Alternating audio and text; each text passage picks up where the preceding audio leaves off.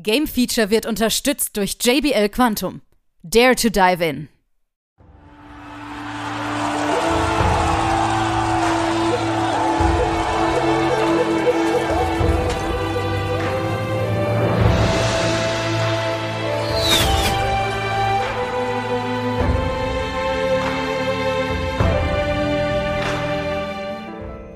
Hier ist wieder das Game Feature Test Center mit einem frischen Spieletest für euch.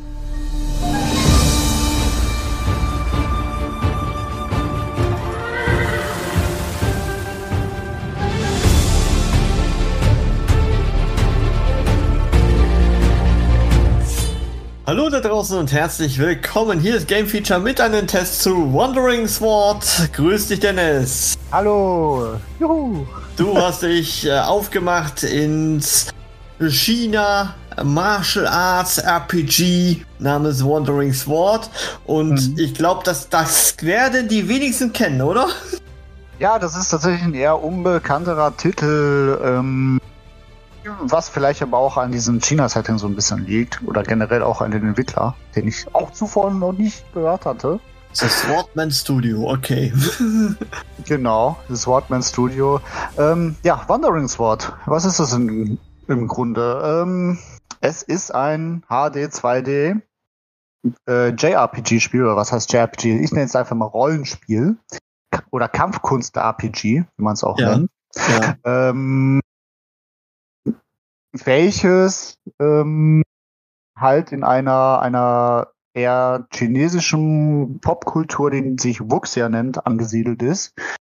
Ähm, das ist halt ja chinesisches Setting, wo halt auch Monster und alles drum und dran dabei ist. Mhm. Und ähm, in diesem Spiel man quasi einen jungen Schwertkämpfer, der wird halt über ähm, im Verlauf der Story in eine Feder verwickelt, stirbt beinahe und äh, er flieht dann vor diesen Ereignissen und sein Ziel ist es halt, äh, die höchste Form de der Kampfkunst zu erlernen, um ein wirklich großer Held zu werden. Also nichts ganz Spezielles so, ne?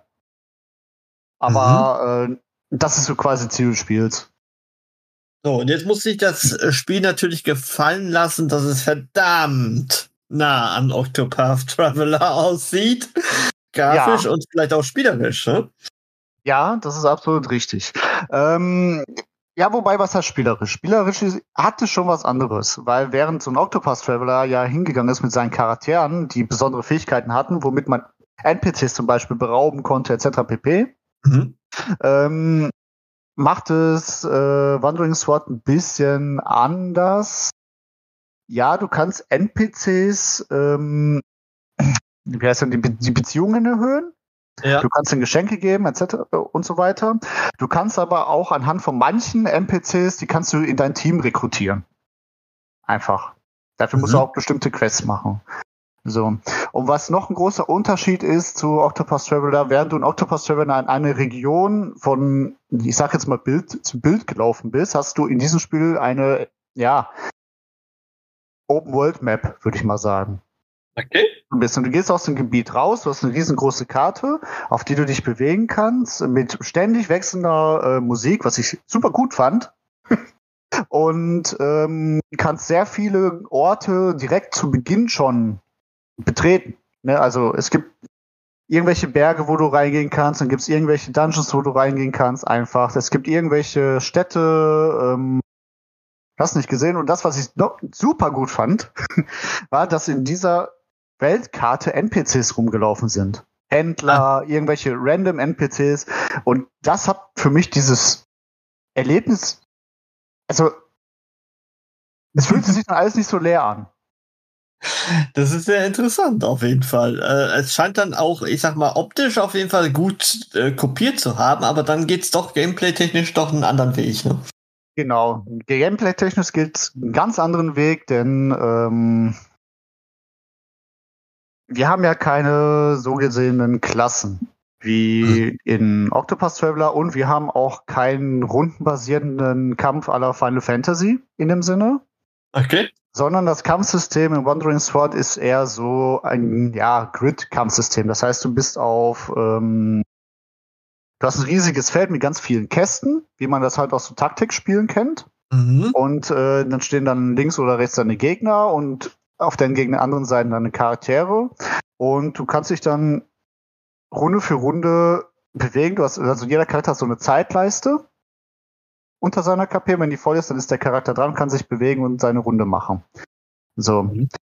Und äh, da damit hast du auch die Möglichkeit, dass du halt auch äh, so Story-Kapitel oder Nebenmissionen hast, wo halt wirklich viel los ist. Ne, Wo Mhm. halt mal wirklich zehn Cha- Charaktere gegen weitere zehn Charaktere kämpfen, wo halt richtig die Action abgeht. Ja. Ähm, das hast du halt bei einem Octopus Traveler nicht, weil da bist du mit vier, fünf Mann unterwegs, kämpfst gegen einen Gegner und dann ist er irgendwann weg. Mhm. Okay. Und was das äh, bei Wandering Spot noch besonders macht, ist, dass du umschalten kannst jederzeit zwischen einem rundenbasierten Modus und einem Echtzeitmodus. Ach, das kannst du im Echtzeitmodus auch kämpfen. Ja, Ah. du, du, äh, di- dieses Gridkampfsystem, ähm, wo ich das gelesen hatte mit, ja, man kann umschalten Echtzeitmodus, habe ich erst gedacht, dass du halt nicht in diesem, diesem Gridkampfsystem bist. ja, dass du ja. halt wirklich so rumlaufen kannst und dann so hauen kannst. So. Nein, du bist in beiden Fällen bist du in den, in den, in diesem, dieses Grid-System drin. In den Echtzeitmodus ist es aber so, dass äh, die Zeit einfach nicht stoppt. Das heißt, der Gegner ist, wenn der Gegner dran ist, macht der Gegner seine Aktion unabhängig davon, ob du dran bist oder nicht. Okay.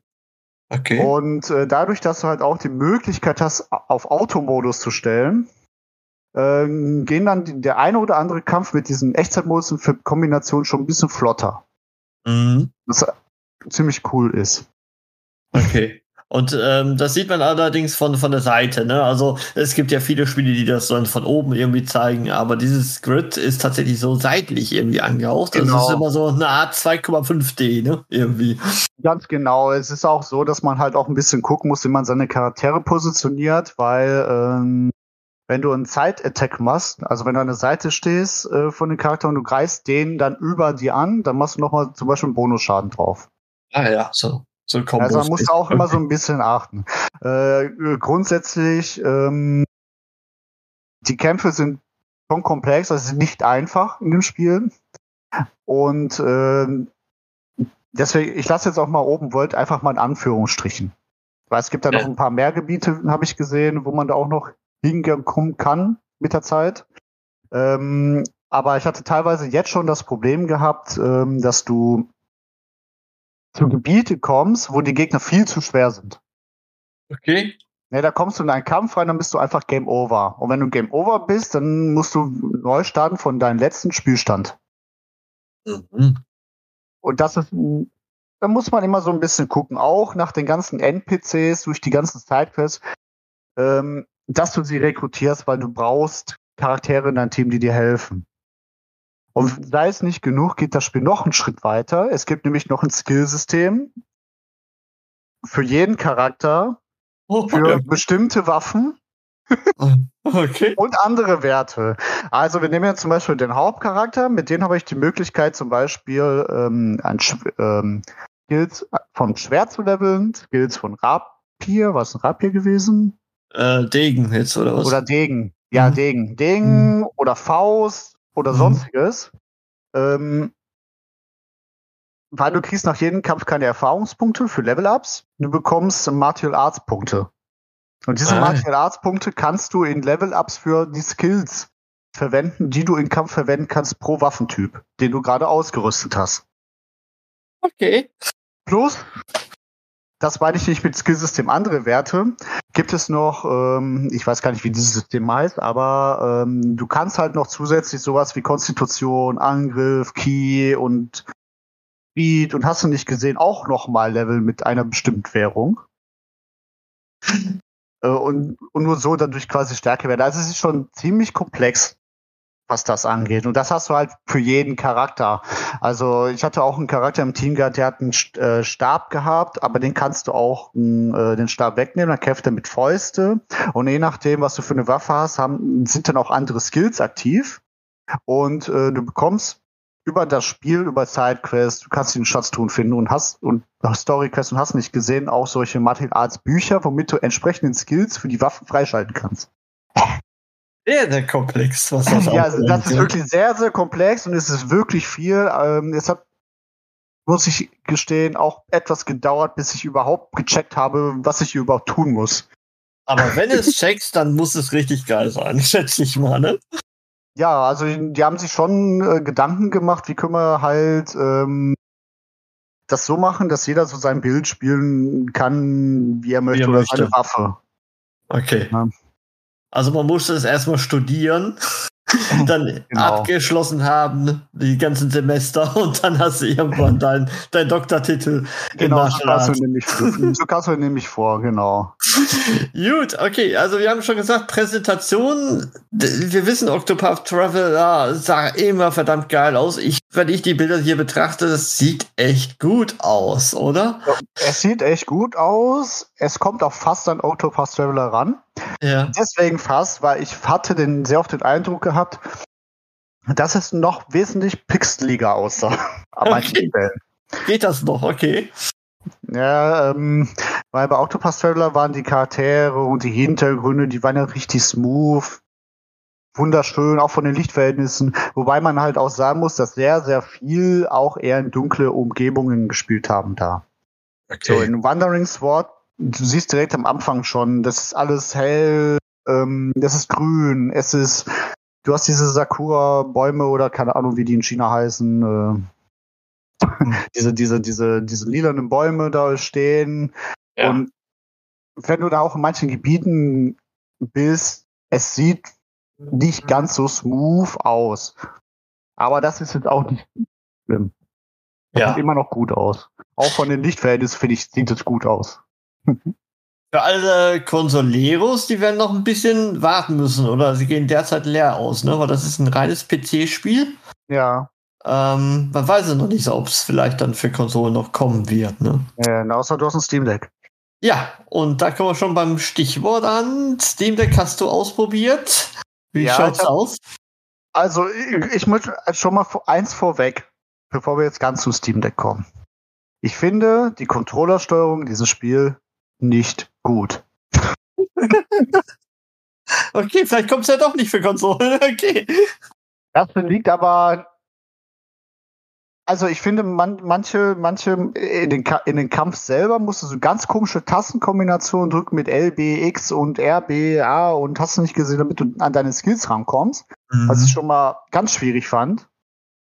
Ähm, zum anderen ist das auch so ein bisschen den UI an sich geschuldet, weil wenn du nämlich das Menü aufrufst, ähm, erkennst du nicht wirklich, wo gerade der Punkt ist, ob der jetzt bei Items ist, ob der jetzt unter den Skills ist, weil das ist so ein, ja, ist das ein helleres Gelb oder weiß ich, so, so, so ein, so ein Gelb, man sieht es nicht drin, man muss da schon etwas genauer hingucken. Okay, das könnte man ja noch fixen, sagen wir mal so. Ne? Aber ah, davon ab hatte ich am PC auch ähm, ab und zu das Problem, dass er meinen Controller gar nicht erst erkannt hat. Mhm. Also okay. da musste ich schon dreimal das Spiel neu starten, dann erst hat er meinen Controller erkannt. Ähm, äh, wobei ich jetzt sagen muss, dass es ja auch der Xbox-Controller war, obwohl es ein Xbox-Layout hat in Game. Mhm. Ja. Ähm, auf dem Steam Deck selber fand ich es nicht ganz so schlimm was wahrscheinlich auch daran liegt, weil ich da schon die Erfahrung hatte damit und schon wusste, wo ich gucken muss. Mhm. Okay. Oder auf dem Steam Deck hatte ich nicht das Problem, dass die Controllersteuerung äh, ab und zu nicht funktioniert hatte. Man muss aber ja. auch dazu sagen, es steht auch ausdrücklich in der Shop-Beschreibung, dass der Controller-Support nur ähm, teilweise da ist. Ah ja, okay, dann arbeiten sie wirklich noch dran. Also, kann also ich hoffe, dass sie da wirklich dran arbeiten. Also ich bin der Meinung, die müssen also einiges umstellen noch so, weil so, so, so, so ganz mh, hm, ist das nicht. Aber auf dem Steam Deck läuft es flüssig und man kann es super spielen dann. Ganz genau, ganz genau. Hm. Wenn es läuft, oh. dann läuft es super flüssig. Wie wir eingangs schon sagten, es sieht gut aus. Ja, haben wir denn noch was äh, zu bemängeln? Weil pixelig haben wir jetzt gesagt, die Controllersteuerung ist nicht so dolle. Wir haben sehr, sehr viel Positives jetzt heraus. Ja, halt, eigentlich haben wir schon das meiste Negative gesagt, weil, wie ich auch gesagt hatte, was ich halt persönlich noch ein bisschen doof fand, waren halt an sich Kämpfe. Auch Storykämpfe, die halt. Also ich bin in einen Storykampf reinge reingegangen am Anfang, da bin ich einfach sofort gestorben. So. You ja. have died. genau, so nach dem Motto. Dann musst du erstmal überlegen. Ich, ich weiß nicht, ob das vielleicht so der Ansatz des, der Entwickler ist, dass die dann sagen, ja, da kümmere dich jetzt mal darum, dass du mal eine Party machst. Dass du mal ja. andere Leute in deine Gruppe mit reinholst. Weil das habe ich nämlich am Anfang auch nicht gemacht, weil ich die Zeit nicht weiß, wo und wie. Mhm. Also das ich habe hab jetzt auch gesehen, erst. auf dem Bild sind irgendwie acht Plätze frei. Ist das so, oder? Äh, waren es nicht sogar zehn? Kann ja sein. Also ich sehe jetzt hier im Bild gerade irgendwie mit acht so, aber kann auch. Oder wenn es acht oder zehn, ich habe es gestern noch gezählt gehabt. ist ähm, egal. Es sind auf jeden Fall einige. Es sind einige, die man dann machen könnte. Okay. Ganz genau. Cool. Okay, dann wollen wir am Ende natürlich noch eine Wertung. Wo sind wir? Bei 85. 85 Prozent. Und vom Preis-Leistungs-Verhältnis brauchen wir gar nicht reden. Ne? Also das ist mit, ich glaube, gerade aktuell 24,50 für Steam. Ja. Eigentlich, mal, eigentlich, schon, eigentlich schon Must-Have für Fans von solchen Spielen. Irgendwie ja, schon, also ne? wenn ihr, wenn ihr Octopus Traveler gespielt habt und ähm, ihr habt Bock auf ein Spiel, was ähm, in so einem chinesischen Setting hergeht, äh, dann schaut euch das an, spielt es, habt Spaß, weil es ist schon ziemlich gut dafür. Ja. Genau. Cool. Alles klar. Hätten wir wahrscheinlich gar nicht auf dem Schirm gehabt, wenn du nicht drüber geredet hast. Also, vielen Dank dir und bis zum nächsten Mal. Tschüss. Tschüss.